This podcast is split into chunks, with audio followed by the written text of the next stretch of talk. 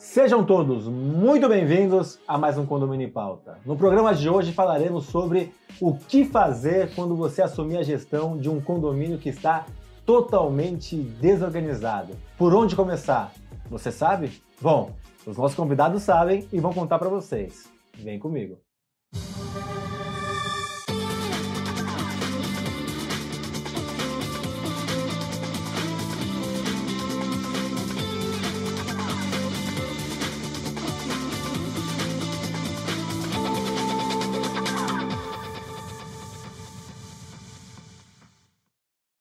Nossos convidados são dois síndicos profissionais, dois síndicos de sucesso, dois síndicos cinco estrelas, aqui de São Paulo, Fábio Urata. Fábio, prazer ter você aqui com a gente novamente. Obrigado pelo convite. Eu que agradeço. E de São Luís do Maranhão, Jaqueline Braz. Jaqueline, um prazer enorme ter você com a gente. Não, prazer é meu estar aqui com vocês.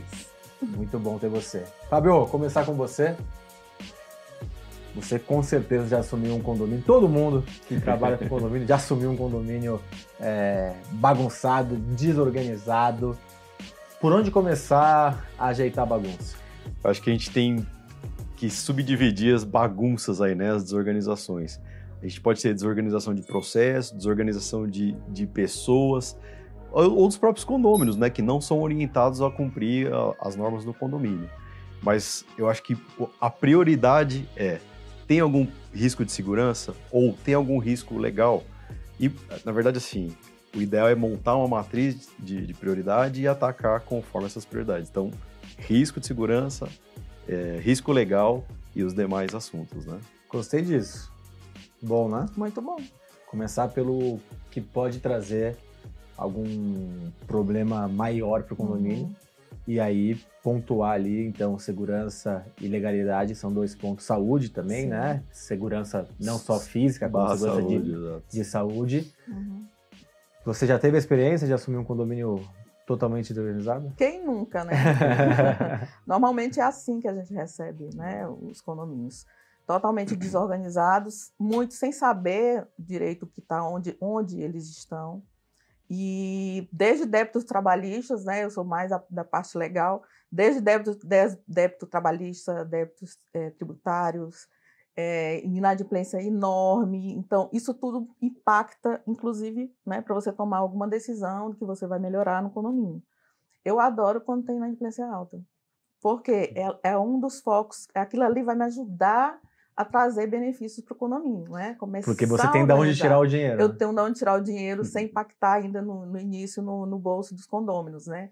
Então eu, eu gosto. Eu vou te fazer uma pergunta, mas antes vou agradecer aos nossos patrocinadores, Repinte, especialista em restauração predial, Síndico Legal, portal de leis e gestão condominial, Gabor, a melhor formação de síndico profissional do Brasil, e Síndico Cinco Estrelas, que é a principal diferenciação do segmento condominial brasileiro e e já está aberto as novas inscrições, a fila de espera. Seja também um síndico cinco estrelas e esteja entre os melhores do Brasil. Deixa eu te fazer uma pergunta. É, ótimo, temos inadimplência, temos possibilidade de ter mais dinheiro para fazer mais coisas. Isso. Mas como buscar? Como buscar o dinheiro do inadimplente? Qual é o caminho? É, são processos, né? Você vai primeiro, você faz uma cobrança administrativa, dando aquela oportunidade para eles é, negociarem com você e pagar parcelado, senão a gente vai para a área judicial, notificação extrajudicial, e aí não, não tendo sucesso, mas normalmente a gente tem muito sucesso, administrativamente e é, é, extrajudicialmente já com advogado e tudo. Aí os que não, não conseguirem, é só na justiça mesmo, mas a gente tem um bom resultado. Acho que hoje tá bacana, né? Primeiro você deu uma resposta ótima, depois ela já introduziu uma outra é. resposta aqui super bacana. Esse ponto de você ter realmente da onde tirar o dinheiro para conseguir fazer as coisas é um ponto importante. E ter a parte contábil, né? Você olhar ali o que tem para pagar, o que tem já destinado, o que tem, acho que é um outro ponto interessante. Fluxo de caixa, né? De Às caixa. vezes você tem que pagar o fornecedor antes de receber o, o, a taxa condominial dos moradores. E aí você gera um fluxo negativo de caixa, né? Então você negociar, às vezes, o pagamento do fornecedor já te favorece a manter o caixa positivo. E aí você às vezes consegue... mudar a data. Só. Exatamente, só, só uma data. Você, você recebe do condomínio dia 5 e você paga o fornecedor dia 1 Se você pagar o fornecedor dia 10, você já tem ali um, um alívio, um fluxo de caixa que você não trabalha no negativo. E aí você começa dali melhorar, né? E a régua de cobrança é muito importante, porque às vezes um plantão que você faz para tirar dúvida, para orientar o morador, você consegue trazer ele para negociar a dívida que ele tem, que às vezes nem é muito alta. Às vezes são vários moradores com dívidas baixas, né? Que acaba onerando o condomínio. Os que têm dívida alta, geralmente são poucos. Agora diminuiu mais ainda, né? A, a inadimplência em condomínio. Então, as dívidas altas aí geralmente vai para a esfera Sim. judicial, né? E essa, na, na, parte, você falou um outro ponto que aparece às vezes, é, na questão você pode tirar certidões negativas, né? E aí verificar Isso. a parte tributária. Exatamente. E a parte tributária também você pode ter um acordo, acho que é um outro ponto que, que dá para que você conhece sim, bem, né? Sim, sim, sim. Pode sim. Alguns podem ser fazer, fazer parcelamento, outros não tem como fazer parcelamento. Agora, o que acontece muito são é, é a parte trabalhista, que, é, passivo trabalhista, que às vezes o condomínio ele nem sabe que tem. Então, já peguei condomínio que estava devendo 130 mil reais e não sabia. Né? Então, além da dificuldade financeira, ainda tinha esse débito oculto que a gente teve que sanar e, e a gente conseguiu sanar. E o condomínio hoje opera com saldo positivo, com superávit. Né? Então, isso tudo atrapalha muito. Ao invés de a gente estar tá já investindo em alguma coisa. A questão também da inadimplência, para você ter recuperação, de só um parênteses, você, você demonstrando o que você vai fazer para o condomínio, as melhorias que você vai trazer, isso também ele Exato. traz bastante adesão né, dos condôminos.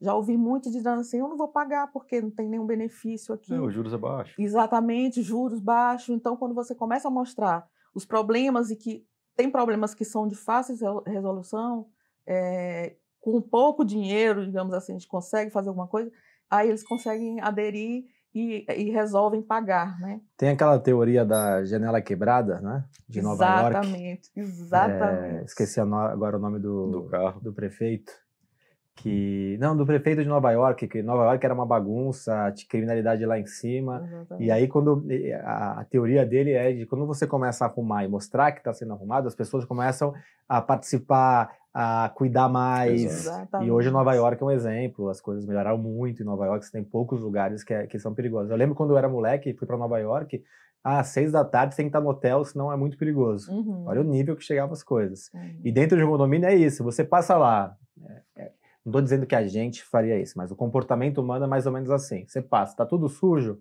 você pega um papel, você joga no chão. É. Aí se você passa, está tudo limpo, tem um papel, você é capaz de pegar o papel e jogar.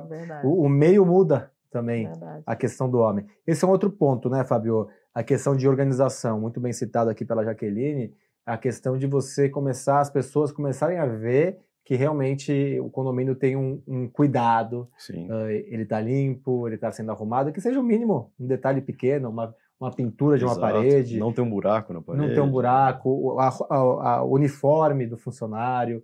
Acho que esses cuidados que normalmente as mulheres têm mais que os homens, né? São mais detalhistas sim, nessas coisas. Observadoras não, também, né? Não que os homens não sejam, e nem que nem todas as mulheres sejam também, sim. mas maior maioria é, nesse, nesse cuidado. Acho que é importante a gente se atentar, né? Sim, eu tive uma aula na, na Gabor que me marcou muito, que foi, eu não lembro o nome do professor, infelizmente, mas ela, ela era formada em hotelaria e ela cuida de grandes condomínios, condomínios clubes, e ela tem muito viés de hotelaria. E isso me trouxe muita visão do tipo, por que não fazer a entrada do hall aqui, onde o morador entra e se sente num hotel? Assim, ele se sente servido, ele se sente não servido de algum Sim. de alguma coisa, mas um ambiente agradável para ele, para ele chegar e se sentir aconchegado realmente em casa. Então é importante realmente essas manutenções, é, pintura, não ter mancha na parede ou alguma marca que percebe-se ali que, que o negócio não é bem cuidado, né? Quando você traz esse cuidado, o morador realmente ele vai, além dele achar bonito, ele vai achar ruim com o outro morador se estiver estragando. É verdade. Exatamente, exatamente, exatamente. E você, agora, desculpa, por favor. Agora tem um outro ponto que é importantíssimo, estava até conversando com eles, a questão das manutenções, né? Normalmente a gente chega e não encontra nenhuma manutenção feita ou está muito tempo sem fazer. É, vai de caixa d'água com a manta solta, por exemplo, até a, a, a limpeza do, da, do poço, da bomba do poço que está imunda, e as pessoas não sabem que isso acontece. Então, são manutenções preventivas que não eram feitas, e aí a gente tem que colocar em dia. Só que tudo precisa de dinheiro, né? A gente tem que colocar em dia essas manutenções. E custa, antes de quero entrar nesse ponto, eu quero perguntar se você está gostando do programa. Está gostando? deixe seu like, compartilhe, nos ajude a disseminar informação de qualidade, faça seu comentário, concorda com a Jaqueline, discorda, concorda com o Fábio, discorda, concorda de mim, discorda, faça seu comentário. E também estamos nas principais plataformas de podcasts, com Bloco 1, com Bloco 2, com todos os programas e exclusivo nas plataformas de podcast, temos um extra que a gente vai contar para vocês alguns cases nossos aqui, nós três, alguns cases do segmento condominial. Esse dinheiro, né, é, Jaqueline, é um dinheiro que ele muitas vezes não é sentido, não é visto, né? Sim. Porque você está fazendo manutenção da bomba. Sim. Você não está olhando a bomba. Sim. Tá fazendo manutenção do elevador. Não está olhando o elevador. Sim. E muitas vezes o síndico anterior que deixou bagunça, ele ou cortou as manutenções preventivas, ou ele contratou empresas piores, mais baratas, e aí, teoricamente, para sobrar um dinheiro, mas que é uma bomba relógio para o condomínio, né? É e muitas vezes nem sabia que tinha que ser feito. Né? Eu já encontrei condomínios que o, o síndico ele só fazia a desobstrução da caixa de esgoto quando já estava estourando, por exemplo. Faz manutenção da bomba quando ela queima. Então, e a gente tem que trabalhar tudo é preventivamente, ah. né? Não adianta trabalhar no sufoco. Tem síndico que é interessado em mostrar só para o morador, então ele limpa onde o morador passa. Caminho do rei. Caminho do rei, exatamente. Eu ia chegar nessa, nessa frase. Então, o, o resto fica para trás. Onde não, não é aparente, ou o que não é aparente, fica para trás, né? E aí ele fala que ele está economizando para o condomínio ainda, né? Eu queria chegar no ponto da gente conversar aqui e fazer um, um, algumas diretrizes para quem está nos assistindo de como organizar o condomínio, uhum. de como a gente deve organizar, pontuar aqui, ser um pouco mais didático, a gente uhum. falou de alguns casos, mas sendo um pouco mais didático, e também explicar para eles como que a tecnologia pode ser usada a nosso favor, principalmente nesse ponto de manutenção preventiva, manutenções, tem muita coisa que pode ser utilizada. Eu vou entrar nesse mérito aqui no segundo bloco, vocês vão pensando, e você que está em casa terá essas respostas e muito mais na sexta-feira. Até lá!